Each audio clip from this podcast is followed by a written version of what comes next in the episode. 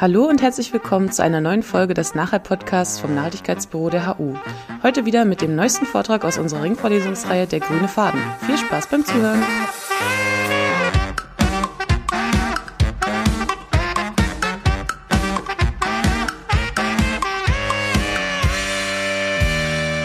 Ja, vielen Dank für die Einladung und die Einführung. Wenn ich diese, diesen Vortrag im Kontext der Ringvorlesung verorten will, dann würde ich sagen, es geht vor allen Dingen darum zu fragen, warum ist es denn eigentlich so schwer, zu einer nachhaltigen Gesellschaft überzugehen? Was sind denn hemmende Faktoren für eine nachhaltige Entwicklung und eine sozial-ökologische Transformation?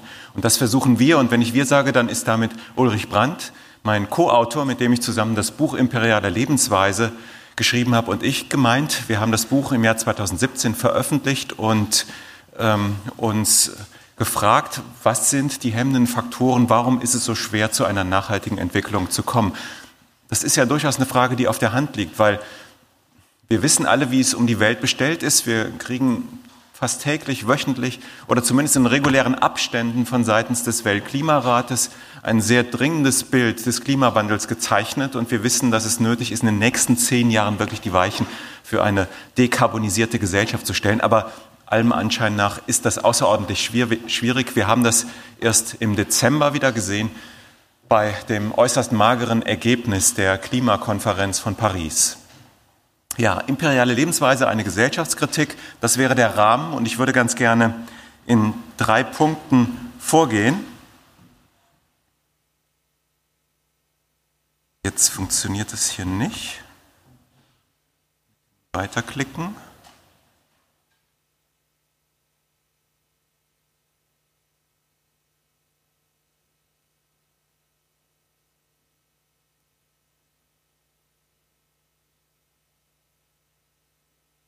Jetzt geht's.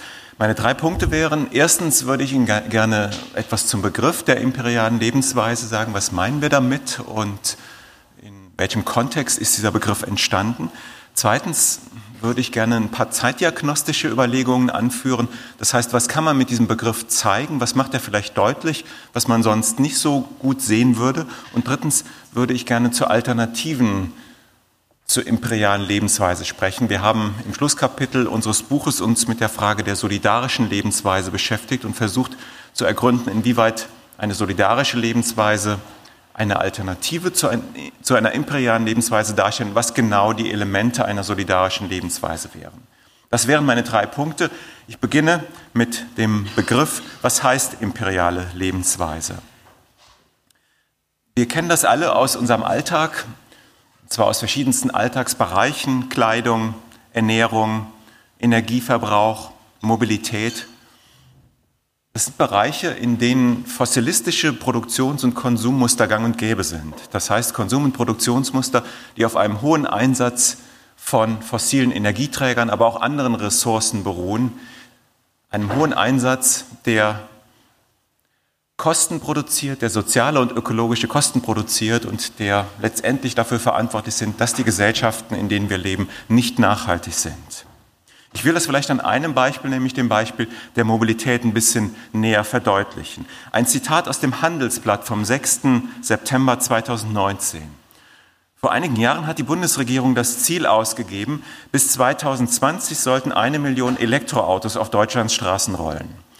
Das Millionenziel wird bereits in diesem Jahr, also 2019, erreicht, allerdings nicht mit Elektroautos, von denen gibt es nur etwa 100.000 in Deutschland, sondern mit SUVs, also Sport Utility Vehicles, und Geländewagen, deren Anzahl in diesem Jahr erstmals die Millionengrenze überschreitet, und zwar nicht im Bestand, sondern allein bei den Neuzulassungen 2019. SUVs, das dürfte Ihnen Begriff sein, das sind diese dicken Autos, die einen unglaublichen Boom erlebt haben in den letzten Jahren und die natürlich aus einer klima- und umweltpolitischen Sicht äußerst problematisch sind, weil sie sehr ressourcenintensiv sind, weil sie sehr viel Sprit verbrauchen und dafür und deswegen eben auch sehr viel CO2-Emissionen verursachen. Eine Studie von Greenpeace hat gezeigt, wie das mit der Entwicklung der Neuzulassung von SUVs in dem letzten Jahrzehnt äh, sich darstellt. Hier sehen wir also die äh, neu zugelassenen PKWs in Deutschland nach verschiedenen Segmenten, Fahrzeugklassen, also Minis und Kleinwagen. Das ist die hellblaue Linie Kompaktklasse, das ist die dunkelblaue Linie Mittelklasse, die violette Linie und dann die SUVs und die Geländewagen, das wäre die rote Linie. Wir sehen also, dass es bei nahezu allen Fahrzeugtypen eine Stagnation oder sogar einen Rückgang gibt, mit Ausnahme von SUVs und Geländewagen. Da ist die Zahl der Neuzulassungen seit 2008 erheblich angestiegen. Und zwar so, dass sie mittlerweile so etwa 30 Prozent der Neuzulassungen von PKWs in Deutschland ausmachen. In manchen anderen Ländern sind die Zahlen noch höher. Auffällig ist, dass diese Entwicklung, und wenn Sie sich diesen Zeitraum mal angucken, 2008 bis 2018, dass diese Entwicklung in einer Zeit stattgefunden hat, in der auch das Bewusstsein über den Klimawandel erheblich zugenommen hat. Im Jahr 2006 ist der Stern Report über die ökonomischen Kosten des Klimawandels erschienen, also ein Bericht, der von einem Ökonomen erstellt wurde im Auftrag der britischen Regierung und der vorgerechnet hat, was es bedeutet, wenn wir uns jetzt oder eben später auf den Klimawandel einsteigen. Und seine überzeugende Aussage war, je länger wir warten, desto, desto teurer wird das Ganze. Dieser Bericht wurde damals sehr intensiv diskutiert, genauso wie der ein Jahr später, also im Jahr 2007 erschienene vierte Sachstandsbericht des Weltklimarats, des IPCC, also Intergovernmental Panel on Climate Change. Ein Sachstandsbericht, der auch nochmal dargelegt hat, wie dringend es um diese Klimakatastrophe, die sich anbahnende Klimakatastrophe bestellt ist und wie dringend es ist, nicht mehr zu warten mit dem Ergreifen von Maßnahmen. Das hatte damals, also vor gut zehn Jahren, durchaus auch Spuren in der Politik hinterlassen. Und zwar derart, dass zum Beispiel beim G8-Gipfel, also beim Gipfel der damals noch acht, heute sind sieben großen Industrienationen, der 2007 in Heiligendamm in Mecklenburg-Vorpommern stattfand, das Thema Klima, Klimawandel, Klimapolitik ganz oben auf der Tagesordnung rangierte. Man sieht also, das Bewusstsein war damals schon relativ hoch. Und insofern stellt sich die Frage, wie kommt das eigentlich, dass in Zeiten eines zunehmenden Bewusstseins von der ökologischen Krise gerade der Verkaufs- und die Produktion solcher Fahrzeuge zunimmt, die diese ökologische Krise eher anheizen, als dass sie ihr entgegenwirken würden. Man könnte sagen, das ist ein Paradox, das lässt sich nicht so ohne weiteres auflösen. Wir haben in dem Buch eine These versucht, das ist eine These, wir haben das nicht empirisch untersucht, das ging nicht in der Zeit, die uns zur Verfügung stand. Aber unsere These wäre, dass SUV-Fahren auch eine Strategie der individuellen Krisenanpassung ist. Eine Krisenanpassung in einer Welt, die als zunehmend bedrohlich und konkurrenziell erlebt wird. Eine Welt, die geprägt ist von einer allgegenwärtigen Konkurrenz, einer Konkurrenz, die bis in die hintersten Winkel des Alltags eindringt, in die Universitäten, in die Kindertagesstätten, in die Schulen, in alle möglichen Bereiche, wo es sie eigentlich gar nichts zu suchen hat.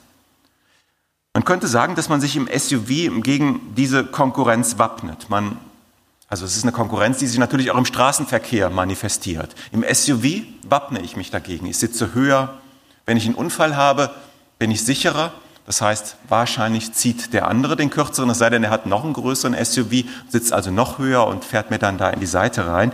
Man wappnet sich also im Prinzip gegen Bedrohungen, man wappnet sich gegen die Gefahren der Automobilität, ohne selbst darauf verzichten zu müssen, automobil zu sein. Wenn man so will, wappnet man sich vielleicht sogar auch gegen die Folgen des Klimawandels. Der Klimawandel findet statt, das wissen wir. Und das haben diese beiden Reports, also der Stern Report und der IPCC Report 2006, 2007 sowie andere wissenschaftliche Untersuchungen eindrücklich gezeigt. Er findet statt. Es muss also darum gehen, sich irgendwie daran anzupassen, an das Unabänderliche anzupassen. Mit dem SUV passe ich mich vielleicht auch individuell an den Klimawandel an.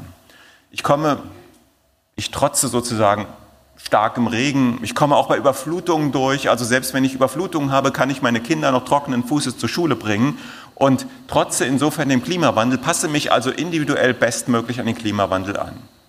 So könnte man das vielleicht erklären, dieses Paradoxon oder dieses Paradoxon auflösen und sagen, okay, so paradox ist es vielleicht gar nicht. Zwar wird dadurch der Klimawandel angeheizt, aber andererseits passe ich mich eben auch un, also individuell an dieses unabänderliche Phänomen des Klimawandels an. Das wäre so eine These, die wir aufgestellt haben. Das Paradoxe ist, wie gesagt, dass man die Phänomene, an die man sich anpassen oder vor denen man sich schützen will, durch sein Verhalten gerade erst hervorbringt. Also die Konkurrenz, die Gefahr schwerer Unfälle und natürlich die ökologische Zerstörung, die durch das Produzieren und Fahren eines SUV verstärkt wird. Aber dennoch ist SUV-Fahren für die Insassen erst einmal nachhaltig und wer es sich leisten kann, neigt immer häufiger dazu, es auch zu tun. Produktionsseitig gilt, dass die SUVs für die Autokonzerne eine enorm profitable Angelegenheit sind. Die werden Teufel tun und diese Dinger nicht mehr produzieren aus Umweltschutzgründen, solange sie sich gut verkaufen lassen. Aber dass sie sich gut verkaufen lassen, hängt ja auch nicht einfach von einem dem Menschen sozusagen eingeschriebenen Bedürfnis nach SUVs na, äh, hängt davon nicht ab, sondern es ist natürlich ein Bedürfnis, das auch gesellschaftlich produziert worden ist. Wenn es diese Dinger nicht gäbe, würde niemand ein Bedürfnis danach verspüren. Und sobald eben die Technologie, die Produkte da sind, um ein solches Bedürfnis zu befriedigen, wird es geschaffen und der Kauf steigt an. Wir würden sagen, dass dieses Phänomen, die Produktion und das Fahren von SUVs ein hervorragendes Erscheinungsbild der imperialen Lebensweise ist. Und an ihm kann man ziemlich viel festmachen, kann man deutlich machen, was es genau mit dieser imperialen Lebensweise auf sich hat. Wir würden das definieren als Produktions- und Konsummuster, die den alltäglichen Zugriff auf Natur und Arbeitsvermögen in einem globalen Maßstab voraussetzen, die deshalb in Zeit und Raum nicht verallgemeinerbar sind und die die Möglichkeiten anderer in der Gegenwart und in der Zukunft zu einem guten Leben untergraben. Und wenn wir jetzt davon sprechen, dass auf Natur im globalen Maßstab zurückgegriffen wird, dann meinen wir damit zum sowohl Ressourcen, ja, also natürliche Ressourcen, als auch Senken, jene Ökosysteme, die mehr an einem bestimmten Schadstoff aufnehmen, als sie selber an ihre Umwelt abgeben. Also zum Beispiel Regenwälder im Falle von CO2. Auf Ressourcen, Senken, Arbeitskraft wird im Rahmen dieser imperialen Lebensweise überproportional zugegriffen.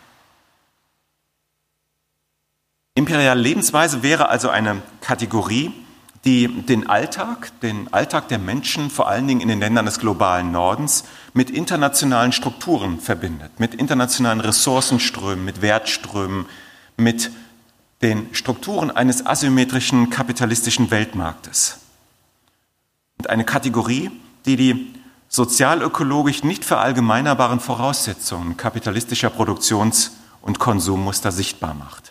Das wäre so im Kern das, was wir mit der imperialen Lebensweise meinen. Also eine Lebensweise, die voraussetzt, dass man prinzipiell unbegrenzt auf Ressourcen, auf Senken, auf Arbeitskraft im globalen Maßstab zugreifen kann und dass man die Kosten dieses Zugriffs dann wiederum auf andere Länder, auf andere Regionen der Welt, aber zum Beispiel auch, siehe Klimawandel, in der Zeit verlagern, das heißt externalisieren kann. Ich will einige Begriffsdimensionen nennen, um den Begriff noch ein bisschen klarer zu machen. Die imperiale Lebensweise ist Notwendigkeit und Versprechen zugleich. Sie werden sich vielleicht fragen, warum sprechen wir von Lebensweise und nicht von Lebensstil? Lebensstil ist der geläufigere Begriff. Wir haben uns bewusst gegen diesen Begriff entschieden, weil ihm, je nachdem, in welcher theoretischen, in welcher theoretischen Tradition man ihn verwendet, immer so ein Moment der Wahlfreiheit und der Konsumentensouveränität anhaftet. Wir würden sagen, natürlich haben Konsumenten und Konsumentinnen eine gewisse Wahlfreiheit. Sie können sich für bestimmte Produkte oder gegen andere Produkte entscheiden. Das ist richtig, ja, aber darauf kommt es uns nicht an. Uns kommt es darauf an, was sind denn das für gesellschaftliche Verhältnisse, die die Entscheidung für ökologisch und sozial höchst problematische Produkte rational erscheinen lassen, die Menschen dazu bringen, eben was zu kaufen oder die Unternehmen dazu bringen, etwas zu produzieren, was unter Nachhaltigkeitsgesichtspunkten eigentlich längst verboten gehörte. Was sind das für gesellschaftliche Verhältnisse, in denen das passiert? Und das wollen wir mit dem Begriff der Lebensweise in Abgrenzung zu dem Begriff des Lebensstils ausdrücken. Man kann sich, und das ist die imperiale Lebensweise als Notwendigkeit, man kann sich dieser Lebensweise nicht ohne weiteres entziehen, sondern wird gleichsam über die gesellschaftlichen Verhältnisse, in denen man lebt, in sie hinein sozialisiert. Denken Sie an die Arbeiter und Arbeiterinnen bei VW oder anderen Autokonzernen. Die können natürlich nicht permanent darüber nachdenken, wo die Ressourcen herkommen, unter welchen Bedingungen sie extrahiert, wurden, die Ressourcen, die in den Autoteilen verbaut sind, die sie in den Werken zusammensetzen. Das können sie nicht. Sie sind darauf angewiesen, dass diese Ressourcen zur Verfügung stehen, um ihrem Job nachgehen zu können. Sie sind gewissermaßen strukturell in die imperiale Lebensweise involviert aufgrund ihres untergeordneten Status in einer kapitalistischen Gesellschaft, in der sie nichts anderes zu verkaufen haben als ihre eigene Arbeitskraft. Ja. Sie müssen ihre Arbeitskraft verkaufen, um überleben zu können. Das ist eine Notwendigkeit und darüber werden sie gleichzeitig in eine Lebensweise involviert, sozialisiert, die aus sozial- und ökologischer Perspektive nicht tragfähig, nicht nachhaltig ist. Genauso können wir als Konsumenten und Konsumentinnen nicht bei jeder Entscheidung, bei jeder Kaufentscheidung, die wir tätigen, fragen, was ist denn jetzt die soziale, was ist die ökologische Geschichte dieses Produktes, das wir da erwerben. Das wäre einfach nicht alltagspraktisch. Das würde nicht gehen, das würde nicht funktionieren. Dann könnten wir den Alltag nicht bewältigen. Insofern ist die imperiale Lebensweise eine Notwendigkeit. Sie ist aber gleichzeitig auch ein Versprechen, weil sie ist natürlich attraktiv. Sie ermöglicht vielen ein Leben im Wohlstand.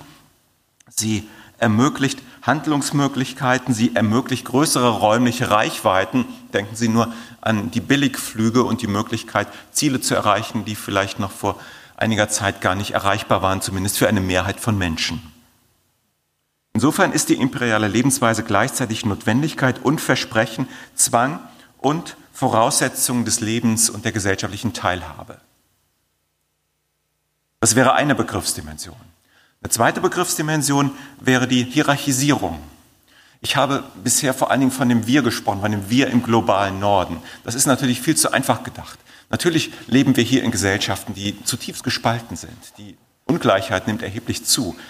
Die Gesellschaften sind gespalten entlang von Klassengrenzen, von Geschlechterverhältnissen, von Verhältnissen der rassistischen Diskriminierung, die ja auch bekanntlich mit dem Aufstieg autoritärer Bewegungen und Parteien neue Bedeutung gewonnen hat.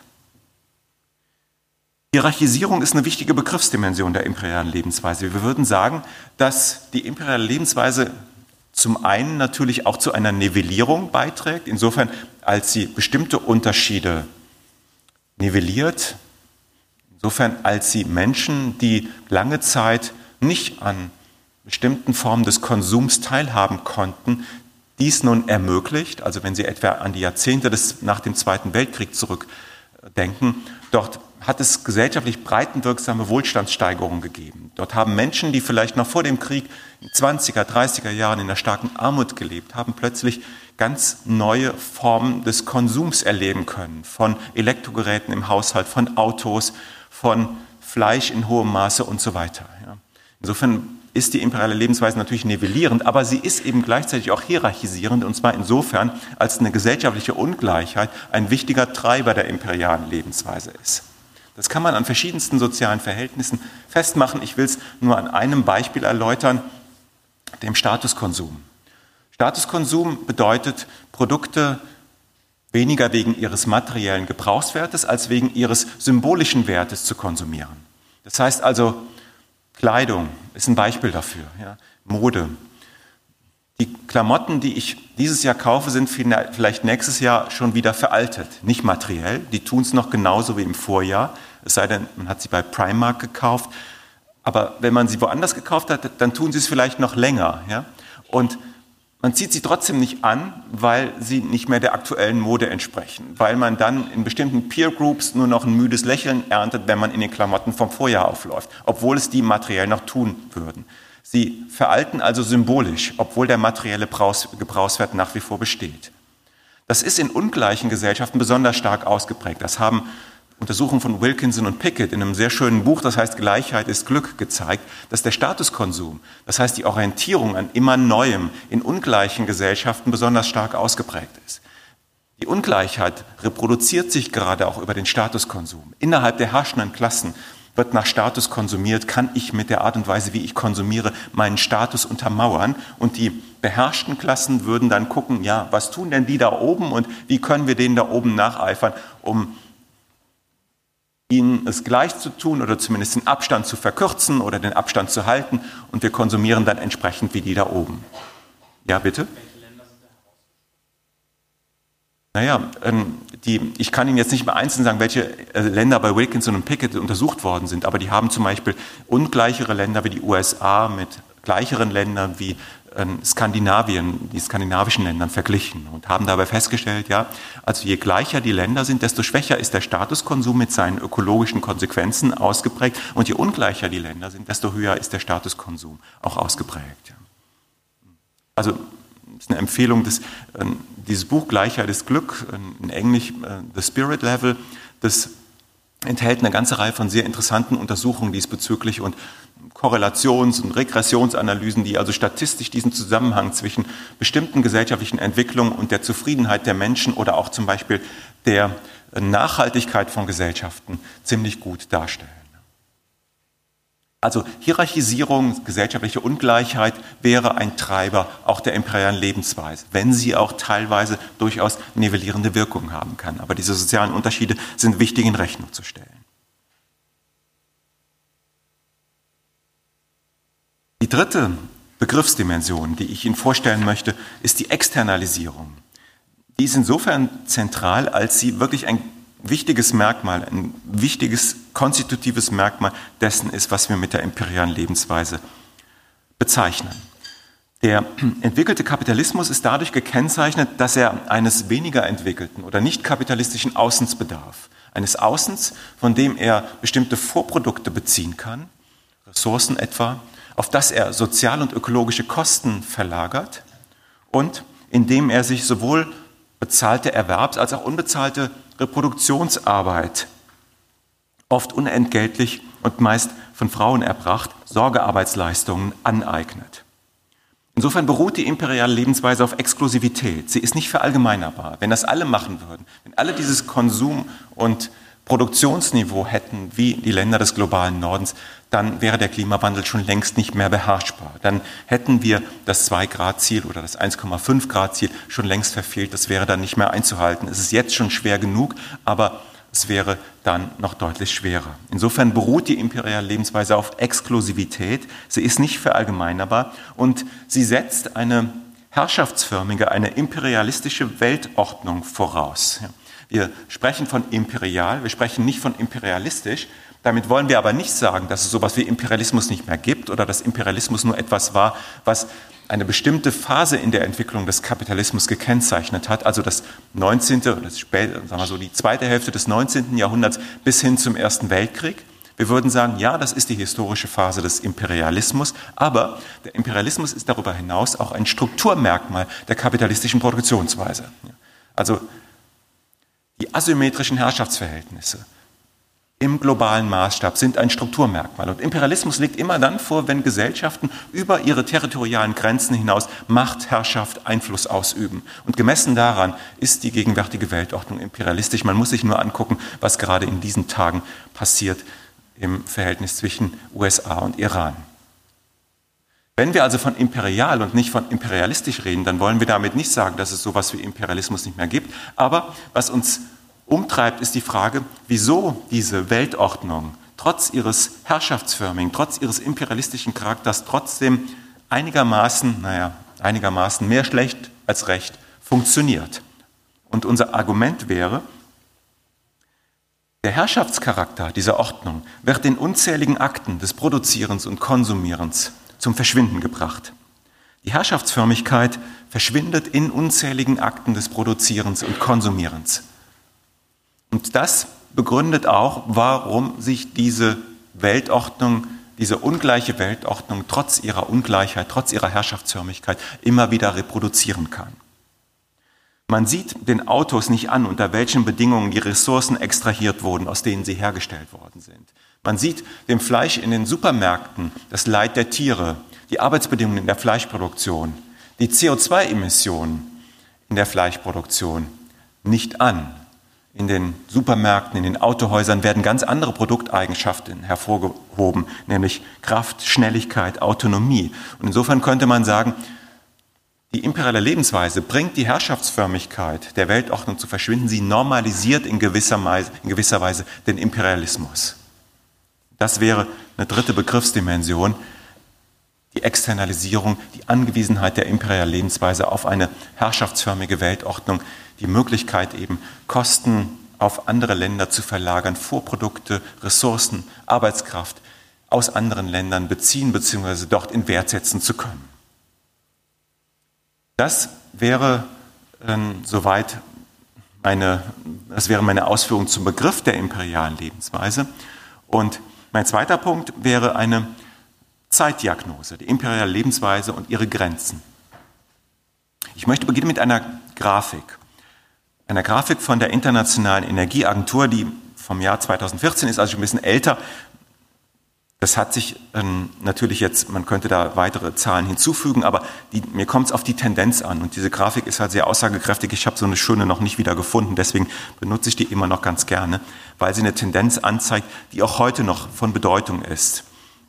Man sieht hier die Gesamt- und die Pro-Kopf-CO2-Emissionen in den USA und in China.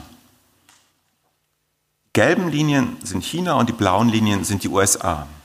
Wenn man sich jetzt mal die blauen durchgezogenen Linien anschaut, dann sieht man, dass China von einem relativ niedrigen Niveau im Jahr 1971, also unter einer Milliarde Tonne CO2-Emissionen, ähm, die USA, die damals bereits bei über 4 Milliarden Tonnen lagen, im Jahr 2005, 2006 überholt hat. Ja, also seit 2005, 2006 emittiert China absolut gesehen mehr CO2 als die USA.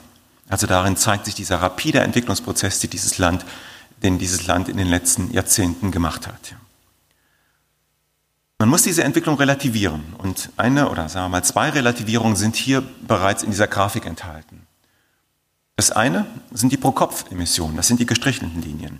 Da sehen wir, dass die USA nach wie vor viel höhere Pro-Kopf-Emissionen von CO2 aufzuweisen haben. Also im Jahr 2012 lagen die bei etwa 16 Tonnen pro Jahr pro Kopf. In China lagen sie im Jahr 2012 bei gut 5 Tonnen pro Jahr pro Kopf. Mittlerweile sind sie auch über 7 Tonnen. Also da gibt es eine Annäherung. In den USA ist es leicht rückläufig, bei China nach wie vor ähm, geht es nach oben. Aber dennoch, das ist eine starke Relativierung, weil wenn wir von einer globalen Gerechtigkeit reden, müssten wir natürlich darüber reden, wie viel pro Kopf jeder Mensch auf der Erde eben an CO2 ausstößt. Eine zweite Relativierung wäre die Frage der historischen Schuld. Da sieht man, die USA sind schon eine ganze Weile dabei, CO2 zu emittieren. Ebenso Europa, andere früh industrialisierte Länder. Während dagegen die aufstrebenden Länder wie China erst relativ ja, in jüngerer Vergangenheit damit angefangen haben, 70er, 80er Jahre. Das wäre eine zweite Relativierung. Insofern kann man sagen, der Zustand des Weltklimas, wie es heute ist, ist vor allen Dingen ein Produkt der Entwicklung der frühindustrialisierten Länder. Die Schwellenländer, die jetzt den Aufstieg erleben und mit Macht zu den großen OECD-Ländern aufschließen, haben dazu relativ wenig beigetragen. Eine dritte Relativierung wäre, dass das hier ein produktionsbasierter und kein konsumbasierter Indikator ist. Das heißt, gemessen werden die Emissionen, die auf einem bestimmten Territorium ausgestoßen werden. Gemessen werden nicht die Emissionen, die sozusagen auf den Konsum bestimmter Güter zurückgehen. Wenn in China Stahl produziert wird, der dann aber nach Westeuropa exportiert wird und dort verbaut wird, dort genutzt wird, dann werden die Emissionen China zugerechnet, nicht aber Europa, wo dieser Stahl dann letztendlich genutzt wird. Das Gleiche gilt für andere Güter. Ja? Also ein konsumbasierter Indikator würde eben das in Rechnung stellen. Er würde sagen, okay, wir müssen, wenn wir die wahren Verursachungen, die wahren Verantwortlichkeiten für den Klimawandel und für den hohen Ressourcenkonsum in Rechnung stellen wollen. Wir dürfen da nicht einfach gucken, was wird wo emittiert, sondern wo werden eben die Produkte genutzt und konsumiert, die unter der Emission von CO2 hergestellt worden sind. Das wären drei Relativierungen. Nichtsdestotrotz kann man sagen, dass diese Grafik eine Entwicklung zeigt, die aus ökologischen Gründen höchst problematisch ist. Das Institut für soziale Ökologie in Wien hat mal beziffert, dass wir in einer Zeit leben, in der gerade eben zwei Drittel der Menschheit sich im Übergang zur Industriegesellschaft befinden. Und wenn das eine Drittel, das jetzt seit einiger Zeit schon industriegesellschaftlich lebt und wirtschaftet, bereits ausgereicht hat, um die ökologischen Bedingungen, auf denen das Leben auf Erden möglich ist, völlig außer Kontrolle zu bringen, dann kann man sich vorstellen, was das bedeutet, wenn sich nun die restlichen zwei Drittel in einer ähnlichen Art und Weise entwickeln. Das ist also dramatisch. Man muss das Man muss das sehr ernst nehmen, was hier passiert. Nicht in dem Sinne, dass man sagt, okay, der globale Süden darf sich nicht entwickeln, sondern das Problem ist, die Fehlentwicklung des globalen Nordens zu korrigieren und zu verhindern, dass der globale Süden dieselben Fehlentwicklungen auch durchmacht, ohne dabei ihm das Recht abzusprechen, ein bestimmtes Wohlstandsniveau zu erreichen. Denn wie wir wissen, leben nach wie vor viele Menschen in einer großen Armut und haben längst nicht die Infrastrukturen zur Verfügung wie wir, haben längst nicht die Lebenserwartungen, die in den Ländern des globalen Nordens vorherrschend sind. Was wir also hier erleben, und dafür steht diese Grafik, ist eine Verallgemeinerung des Nicht-Verallgemeinerbaren. Das Entstehen einer transnationalen Verbraucherklasse, wie das Wuppertal-Institut für Klima, Umwelt und Energie das genannt hat. Wenn die von Verbraucherklasse sprechen, da meinen die jetzt nicht Klasse in einem Marxischen Sinne. Also Marx würde sagen, die Klassenzugehörigkeit eines Menschen bestimmt sich danach, ob er oder sie über Produktionsmittel verfügt oder ob er oder sie nur über seine eigene, ihre eigene Arbeitskraft verfügt die man dann auf dem Markt verkaufen kann. Das Wuppertal-Institut meint hier mit einer Klasse, eine Klasse von Menschen, die äh, sich darin oder die sich darüber konstituiert, dass sie ähnliche Konsummuster haben, also ähnliche Produkte äh, konsumieren und einen ähnlichen ökologischen Fußabdruck haben. Kann also sagen, dass mit dieser Entstehung einer transnationalen Verbraucherklasse das Außen der imperialen Lebensweise schrumpft. Wie gesagt, beinhaltet die imperiale Lebensweise die Möglichkeit eines überproportionalen Zugriffs auf Ressourcen, Senken und Arbeitskraft, mit anderen Worten auf ein Außen im globalen Maßstab. Sie setzt also eigentlich voraus, dass andere auf ihren proportionalen Anteil an Natur und Arbeitskraft global verzichten. Je weniger aber diese anderen bereit sind, eben das zu tun, je mehr sie stattdessen selbst darauf angewiesen sind, auf Natur und Arbeitskraft über ihre Grenzen hinaus zuzugreifen, desto eher geht der imperialen Lebensweise die Geschäftsgrundlage verloren. Und genau das erleben wir gerade. Das erleben wir erstens mit dem Aufstieg der Schwellenländer. In dem Maße, wie die Schwellenländer wie China, Indien und Brasilien kapitalistisch entwickeln, und die dortigen Mittel- und Oberklassen sich die Konsummuster der Mittel- und Oberklassen des globalen Nordens zu eigen machen, desto stärker sind sie natürlich darauf angewiesen, Ressourcen zu importieren, CO2 zu CO2-Emissionen zu externalisieren, ökologische Kosten generell zu externalisieren. Sie fallen selbst als Außen des globalen Nordens weg. Sie werden selbst abhängig von einem Außen, auf das sie ihre sozialökologischen Kosten externalisieren können. Man sieht das etwa zum Beispiel bei der Rolle Chinas in der Ressourcenextraktion in vielen Teilen der Welt, Venezuela, Bolivien, Afrika und so weiter. Das ist eine relativ neue Entwicklung, die war, ähm, die ganz stark mit dem, mit dem Aufstieg Chinas zu einer industriellen Großmacht zusammenhängt. Man könnte auch sagen, dass immer weniger Menschen im globalen Süden bereit sind, sich ihr eigenes Leben von der imperialen Lebensweise des globalen Nordens kaputt, zum, kaputt machen zu lassen und die aktuellen Flucht- und Migrationsbewegungen in diesem Kontext verorten. Ich will die jetzt nicht monokausal erklären, die Flucht- und Migrationsbewegungen, aber sie haben sicherlich auch damit zu tun, dass aufgrund der imperialen Lebensweise des globalen Nordens viele Menschen in ihren Regionen, dort wo sie aufgewachsen sind, dort wo sie bisher gelebt haben, einfach nicht mehr die Möglichkeit haben, ein gutes Leben zu führen oder auch nur überhaupt zu überleben. Und sich deshalb auf einen gefahrvollen Weg in den globalen Norden machen, wo sie nach Sicherheit suchen, wo sie vielleicht auch nach Teilhabe an der von ihnen als attraktiv empfundenen imperialen Lebensweise suchen. Das wären also zwei Phänomene, die dafür stehen, dass das Außen der imperialen Lebensweise schrumpft mit der Folge einer Zunahme ökoimperialer Spannungen, wie wir das in unserem Buch nennen. Spannungen, um Ressourcen. Ja? Also denken Sie an den Venezuela-Konflikt. Da geht es äh, bei weitem nicht um den Konflikt zwischen äh, einem scheinbar äh, demokratischen Juan Guaido, also der ist alles andere als demokratisch.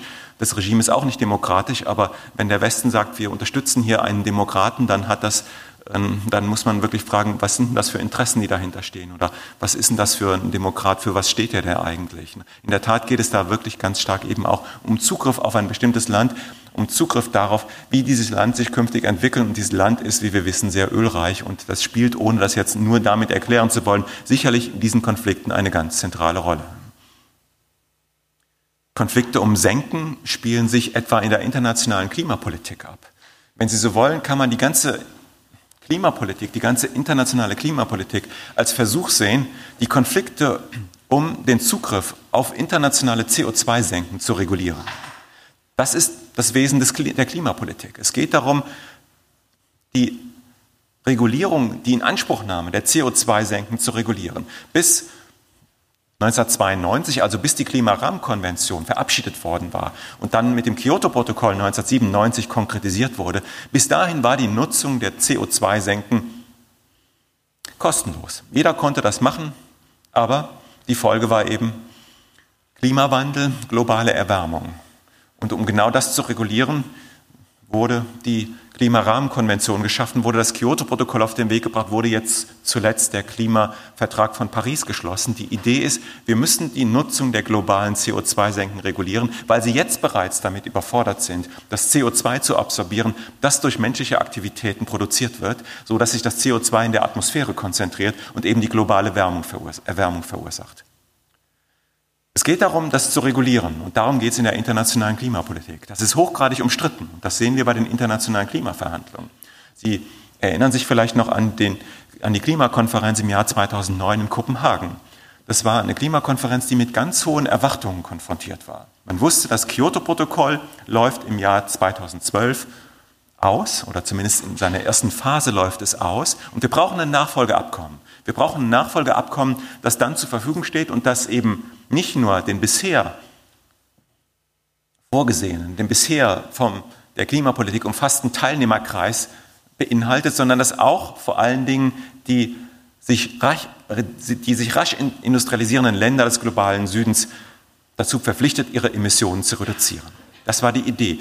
Die man sagte, wir brauchen das, wir brauchen dieses Abkommen im Jahr 2009, weil die Erfahrung mit dem Kyoto-Protokoll hat gezeigt, dass es eine ganze Weile dauert, bis so ein Abkommen ratifiziert ist. Ja, das Kyoto-Protokoll wurde 1997 unterzeichnet und es ist aber erst 2005 in Kraft getreten, also acht Jahre später. So lange hat der Ratifizierungsprozess gedauert. Ja. Das hat damit zu tun, dass die USA ausgestiegen sind und dass Russland dann äh, das Ganze ratifizieren musste, damit die nötige Zahl von Staaten und die nötige Zahl von CO2-Emissionen wirklich auch abgedeckt war, damit dieses Abkommen in Kraft treten konnte. Ja. Deswegen sollte eben 2009 in Kopenhagen ein neuer Klimavertrag auf den Weg gebracht worden werden, aber die Konferenz ist gescheitert. Es kam nicht zu einem neuen Vertrag. Es kam nicht zu einem neuen Vertrag, vor allen Dingen wegen eines Dualismus zweier Mächte, eines Dualismus der USA und China. Beide, die alte große Industriemacht, die USA und die neue große Industriemacht China hatten völlig unterschiedliche Ansprüche, was die internationale Klimapolitik angeht. Die USA haben gesagt, wir treten keinem neuen Klimaabkommen bei, das nicht auch China dazu verpflichtet, seine CO2-Emissionen zu reduzieren. Und China hat gesagt, wir sind gar nicht bereit, die CO2-Emissionen im selben Maße zu reduzieren, wie das der globale Norden tun sollte. Wir haben erst angefangen, uns zu industrialisieren, siehe die Grafik, die wir eben gesehen haben. Und der ganze Schlamassel, mit dem wir heute konfrontiert sind, das ist die Verantwortung, das liegt in der Verantwortung der großen Industrieländer, der frühindustrialisierten Länder und die sollen erstmal reduzieren, bevor uns die Entwicklungsmöglichkeiten genommen werden. An diesem Konflikt ist die Konferenz von Kopenhagen gescheitert. Und erst im Jahr 2015, also sechs Jahre später, gelang es dann, sich auf ein neues Klimaabkommen zu verständigen. Vorangegangen war eine Einigung zwischen den USA und China, dass sie sich beide an dem Abkommen beteiligen, aber eben auch auf Kosten der Verbindlichkeit des Abkommens. Das Pariser Klimaabkommen ist weit weniger verbindlich als sein Vorläufer, als das Kyoto-Protokoll. Es legt keine CO2-Grenzen fest, es legt keine verbindliche CO2-Emissionen für die einzelnen Staaten fest, sondern setzt darauf, dass die Staaten sich selber dazu verpflichten, die CO2-Emissionen zu reduzieren, dass eine Dynamik auf den Weg gebracht wird, die dazu führt, dass man das 1,5 Grad-Ziel, das dann im Pariser Klimavertrag formuliert worden ist, auch wirklich einhält. Ob das gelingt, ist hochgradig fraglich. Bisher sind die sogenannten nationalen Selbstverpflichtungen der Staaten viel zu schwach, um eben dieses Ziel zu erreichen, wenn, selbst wenn sie Selbst wenn sie das einhalten würden, selbst wenn sie sich an ihre eigenen Verpflichtungen halten würden, würde das bedeuten, dass die globale Durchschnittstemperatur bis zum Jahr 2100 sich um drei Grad gegenüber dem vorindustriellen Zeitalter erhöht. Und das ist etwas, was definitiv nicht mehr tragfähig wäre, weil dann eine ganze Reihe von Kipppunkten des Klimasystems überschritten würden, also bestimmte sich selbst verstärkende Effekte des Klimawandels in Gang gesetzt würden, wie zum Beispiel das Auftauen der Permafrostböden in Alaska, in Sibirien, durch das jede Menge Methan freigesetzt würde, das dann wiederum den Klimawandel verstärken würde, weil es ein Treibhausgas ist, das noch viel aggressiver ist als CO2.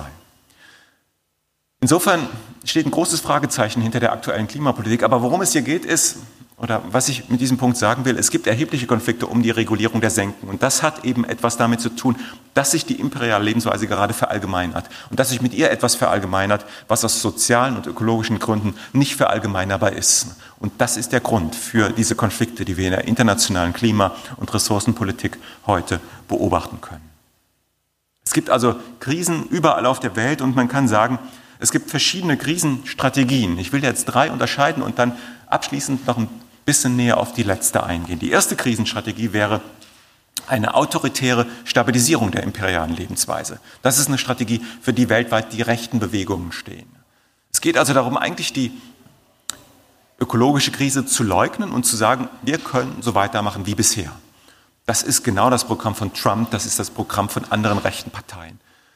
Trump fährt eine verfolgt eine nationalistische Wirtschaftspolitik, um China als die aufstrebende Weltmacht klein zu halten. Er verfolgt eine restriktive Flüchtlingspolitik, plant eine Mauer an der Grenze zu Mexiko zu bauen. Er versucht also eben genau die Folgen einer Verallgemeinerung der imperialen Lebensweise außen vor zu halten und seinen Wählern und Wählerinnen zu suggerieren, wir können so weitermachen wie bisher, wir stabilisieren unser Wohlstandsmodell auf eine autoritäre Art und Weise. Wir halten andere klein, wir halten Flüchtlinge davon ab, auf unser Territorium zu gelangen. Und auf diese Art und Weise werden wir weiter unsere zerstörerische Lebensweise führen können. Wir stabilisieren das exklusiv räumlich und verschaffen uns damit Luft gegenüber anderen, die den Anspruch haben, genauso zu leben wie wir. Die zweite Strategie wäre eine ökologische Modernisierung der imperialen Lebensweise.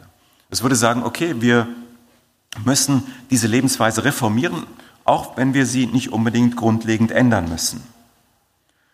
Die Rede ist von einer grünen Ökonomie, die Rede ist von Marktmechanismen, von technischen Innovationen, mit denen die Umweltbelastung reduziert werden soll. Die Elektromobilität spielt dabei eine wichtige Rolle, erneuerbare Energien. Viele sinnvolle Innovationen werden dabei hervorgebracht, aber das reicht nicht aus. Rein technisch lässt sich diese Krise nicht lösen. Rein technisch lässt sich die Situation, in der wir zurzeit leben und die immer bedrohlicher wird, in der Tat nicht bearbeiten.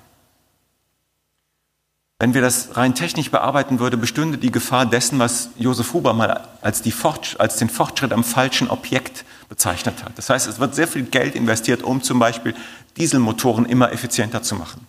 Dabei käme es darauf an, diese Kreativität und das Geld, das dafür aufgewendet wird, eher in die Entwicklung alternativer Mobilitätskonzepte zu lenken und darauf die Anstrengungen zu konzentrieren. Außerdem wird, sofern die ökologische Modernisierung unter den Vorzeichen einer kapitalistischen Wachstumsdynamik und kapitalistischer Wachstums- und Konkurrenzzwänge steht, das Problem der Externalisierung niemals gelöst werden können. Es verlagert sich. Es verlagert sich von, sagen wir, fossilen Ressourcen zu metallischen Ressourcen. Aber die Ressourcenabhängigkeit, die Notwendigkeit auch weiterhin Kosten zu externalisieren, auf ein Außen zuzugreifen, wird damit nicht überwunden. Sie wird allenfalls verlagert. Und eine dritte Strategie, die wir in unserem Buch dann gegen Ende noch etwas näher untersuchen, sind die Kämpfe für eine solidarische Lebensweise.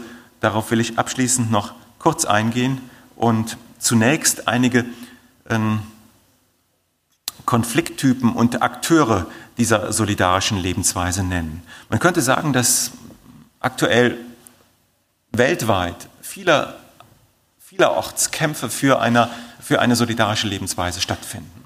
Und man könnte sagen, dass diese Kämpfe jetzt, also ähm, so sehr, sehr grob gesprochen, sich drei Typen zuordnen lassen. Ein, eine Form von Kämpfen, eine einen Typ von Kämpfen könnte man als Kämpfe äh, bezeichnen, die versuchen, die imperiale Lebensweise zurückzudrängen. Also in Deutschland Ende Gelände, die Anti-IA-Proteste, Fridays for Future als eine internationale Bewegung, Extinction Rebellion, also einige der Akteure, die Ihnen wahrscheinlich auch sehr vertraut sein dürften, oder einige der Konflikte, die Ihnen vertraut sein dürften, sind Konflikte, die man so interpretieren kann, dass es darum geht, die imperiale Lebensweise zurückzudrängen, indem zum Beispiel verschmutzende Industrien wie die Autoindustrie, ökologisch, sozial hochproblematische Industrien wie die Autoindustrie oder auch die Braunkohleverstromung zurückgedrängt werden, abgeschaltet, transformiert, konvertiert werden, so dass sie gesellschaftlich und ökologisch sinnvolle Sachen herstellen können. Ein zweiter Konflikttyp bestünde darin, Alternativen zu schaffen und abzusichern. Es gibt eine weltweite Bewegung für solidarische Ökonomie. Für, in Deutschland gab es Energievolksentscheide. Changing Cities bemüht sich darum, den Radverkehr ähm, und den Fußgängerverkehr in den großen Städten sicherer zu machen und die großen Städte autofrei zu machen, beziehungsweise wirtlicher zu machen für Menschen, die eben nicht Auto fahren, für Menschen, die eine nachhaltigere Art und Weise der Fortbewegung gewählt haben und den Autos den öffentlichen Raum zu nehmen, die, den sie bisher wie selbstverständlich einnehmen. Und eine, ein dritter Aspekt wäre ähm, das Arbeiten an einer gemeinsamen Erzählung. Das ist, glaube ich, sehr wichtig und nicht zu unterschätzen, denn soziale Bewegungen leben immer auch davon, dass sich Kämpfer an unterschiedlichsten Orten als Teil einer übergreifenden, gemeinsamen Bewegung begreifen können.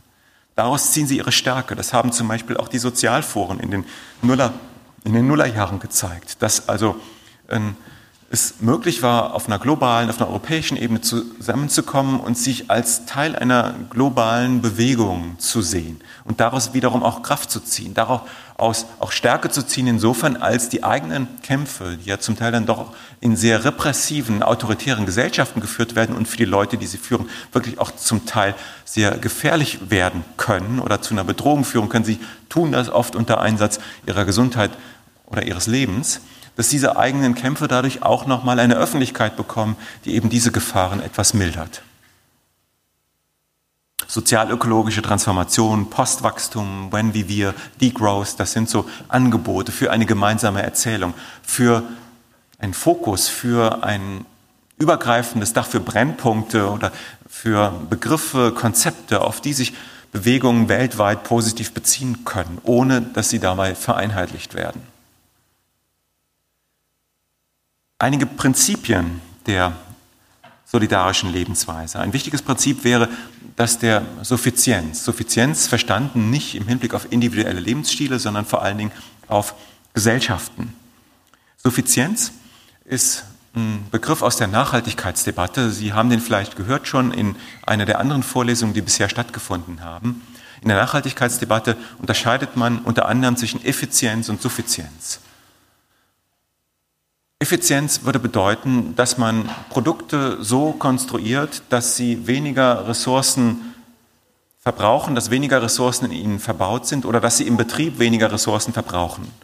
Eine Effizienzsteigerung eines Produktes wäre zum Beispiel, wenn ein Verbrennungsmotor bei 100, auf 100 Kilometer nicht mehr fünf, sondern nur noch drei Liter Benzin verbraucht. Das wäre eine Effizienzsteigerung, die die Umwelt entlasten kann. Allerdings, ähm, wie gesehen, reicht das nicht ohne weiteres aus. Ich könnte hier noch einen weiteren Grund nennen dafür, das ist der sogenannte Rebound-Effekt, das haben Sie vielleicht schon gehört. Also wenn es eben billiger wird, Auto zu fahren, dadurch, dass der Benzinverbrauch sinkt, dann fährt man vielleicht mehr Autos. Oder man nutzt das eingesparte Geld, um damit eine schöne Flugreise zu machen oder so. Das wäre ein Rebound-Effekt, der letztendlich dazu führen kann, dass absolut gesehen mehr Ressourcen verbraucht werden, mehr Emissionen äh, ausgestoßen werden als vorher und dass also sozusagen die Effizienzgewinne des einzelnen Produkts durch das Wachstum der Produktnutzung überkompensiert werden. Das ist das Problem bei bloßen Effizienzsteigerungen, zusätzlich zu den anderen Problemen, die ich eben bereits genannt habe. Aus einer Suffizienzperspektive ging es darum, gerade nicht nur am individuellen Produkt anzusetzen, sondern zu fragen, was brauchen wir denn für ein gutes Leben? Brauchen wir so viele Autos für ein gutes Leben? Sind das wirklich die richtigen Anstrengungen, Autos effizienter zu machen oder sollten wir nicht lieber die Bemühungen, wie eben schon mal erwähnt, in die Entwicklung nachhaltiger Verkehrssysteme stecken? Was brauchen wir an Mobilität? Ist es wirklich nötig, jedes Jahr eine Flugreise zu machen? Ist es wirklich nötig, dass Autokonzerne Renditen in Höhe von, keine Ahnung, 15 Prozent erwirtschaften, haben Aktionäre darauf einen Anspruch. Das wären Fragen, die auf einer Suffizienz, aus einer Suffizienzperspektive zu stellen wären. Was brauchen wir für ein gutes Leben? Und wie kann dieses gute Leben so gestaltet werden, dass es nicht zu Lasten anderer in Raum und Zeit geht und dass die Reichweiten unserer Handlungsfolgen zurückgeführt werden, dass Externalisierungen vermieden werden. Das wären Fragen, die man aus einer Suffizienzperspektive stellen würde. Und das wären Fragen, die der Markt nicht beantworten kann. Der Markt ist Mittel, um Effizienzsteigerungen hervorzubringen. Aber diese Fragen nach Suffizienz, nach dem, was man für ein gutes Leben braucht, die kann der Markt nicht beantworten. Die müssen demokratisch beantwortet werden. Und das wäre mein zweites Kriterium, das zweite Prinzip einer solidarischen Lebensweise, Demokratie und Gleichheit. Demokratie wird hier in einem starken Sinne verstanden. Also nicht einfach liberale Demokratie, wo wir die Möglichkeit haben, alle vier Jahre zu einer Wahl zu gehen. Auch das eine historische Errungenschaft, also ohne Zweifel eine historische Errungenschaft, die zunehmend durch autoritäre Bewegungen weltweit bedroht ist. Ja? Aber ich glaube, wir können diese liberale Demokratie nur retten, indem wir über sie hinausgehen und über eine radikale Demokratie nachdenken, die deutlich über eine Demokratisierung der politischen Sphäre hinausgeht und der, die nach dem Prinzip funktioniert, dass möglichst alle an den Entscheidungen, von deren Auswirkungen sie betroffen sind, beteiligt werden. Und zwar gleichberechtigt beteiligt werden. Das wäre eine Form der gesellschaftlichen Organisation, die in der Tat dazu beitragen könnte, Suffizienzfragen zu diskutieren, aufzuwerfen. Sie überhaupt erstmal aufzuwerfen, wäre ja schon Fortschritt. Sie werden ja gar nicht diskutiert, weil viele Entwicklungen zurzeit einfach dem Markt überantwortet und überlassen werden. Eine solche Demokratisierung würde der imperialen Lebensweise in einem entscheidenden Punkt direkt entgegenwirken, nämlich, die externe, nämlich im Hinblick auf die Externalisierung der sozialökologischen Kosten. Das ist, wenn man das Demokratie theoretisch betrachtet, absolut undemokratisch, denn hier werden Menschen Kosten aufgebürdet in der Zukunft oder auch in der Gegenwart im globalen Süden, die an den Entscheidungen in Produktionsentscheidungen, in Entscheidungen zur Produktion bestimmter Produkte, die eben diese Kosten verursacht, überhaupt keine Chance hatten, teilzunehmen, überhaupt nicht beteiligt worden sind. Das ist undemokratisch. Und das geht nicht. Das ist, etwas auch, das ist auch etwas, wogegen sich Fridays for Future richtet. Wenn man so will, ist Fridays for Future eine Demokratiebewegung. Sie klagt ein, dass die jetzt lebende Generation durch die Art und Weise, durch die Produktions- und Konsumentscheidungen, die sie treffen, eben nicht länger die Kosten produzieren dürfen, die andere Generationen, nachfolgende Generationen dann eben zu tragen haben. Also durch die Produktions- und Konsumentscheidungen, die hier in diesen Gesellschaften tagtäglich getroffen werden, werden die Möglichkeiten künftiger Generationen, aber auch von Menschen an anderen Orten der Welt, ihr eigenes Leben selbst zu bestimmen, rapide eingeschränkt. Und das ist nicht demokratisch. Und das ist etwas, was von Fridays for Future und natürlich auch von anderen sozialen Bewegungen politisiert wird.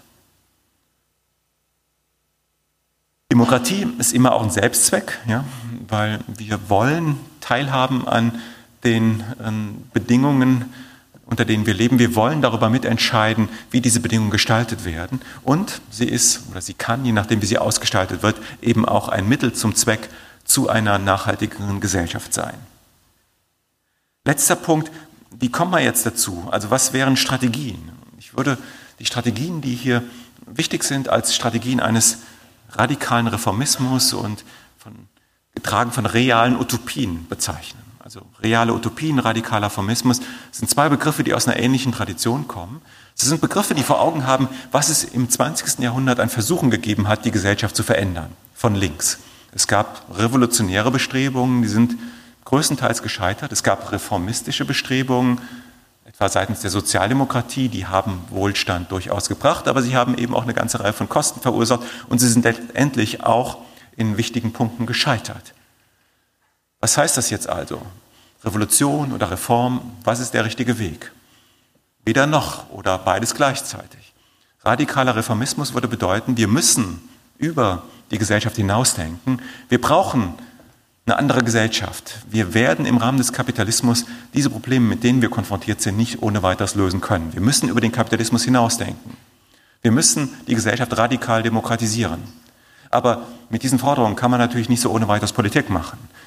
Schafft den Kapitalismus ab, Das lockt keinen auf die Straße, diese Forderung.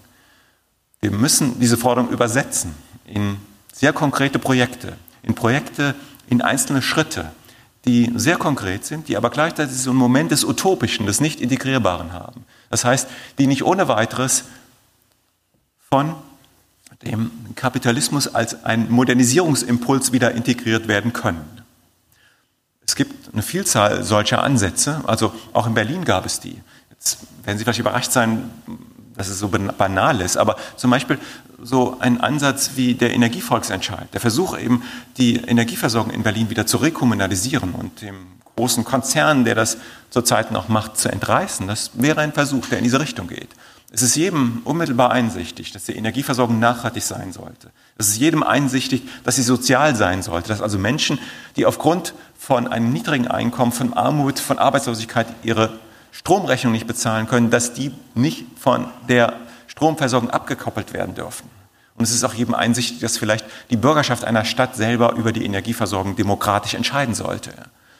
Das ist sehr konkret, sehr einsichtig. Das ist wenn Sie so wollen, eine Reform, die unmittelbar umsetzbar ist. Aber diese Reform hat gleichzeitig so einen utopischen Überschuss. Sie hat was Radikales, weil sie eben in einem ganz zentralen Bereich der Daseinsvorsorge das Prinzip kapitalistische Eigentumsverhältnisse in Frage stellt und sagt, ja, das soll der Öffentlichkeit überantwortet werden, das soll demokratisiert werden, das soll eben nicht unter der Maxime der Profitmaximierung betrieben werden. Und insofern ist es sowohl konkret als auch radikal. Andere Beispiele ließen sich nennen, aber das wären so drei Prinzipien einer solidarischen Lebensweise. Suffizienz, Demokratie und Gleichheit. Reale Utopien, radikaler Reformismus, an denen sich Kämpfe orientieren können, die man in vielen Kämpfen entdecken kann und äh, die auch ein verbindendes Merkmal vieler Kämpfe, vieler Konflikte, vieler Auseinandersetzungen zugunsten einer solidarischen Lebensweise darstellen können. Vielen Dank für Ihre Aufmerksamkeit.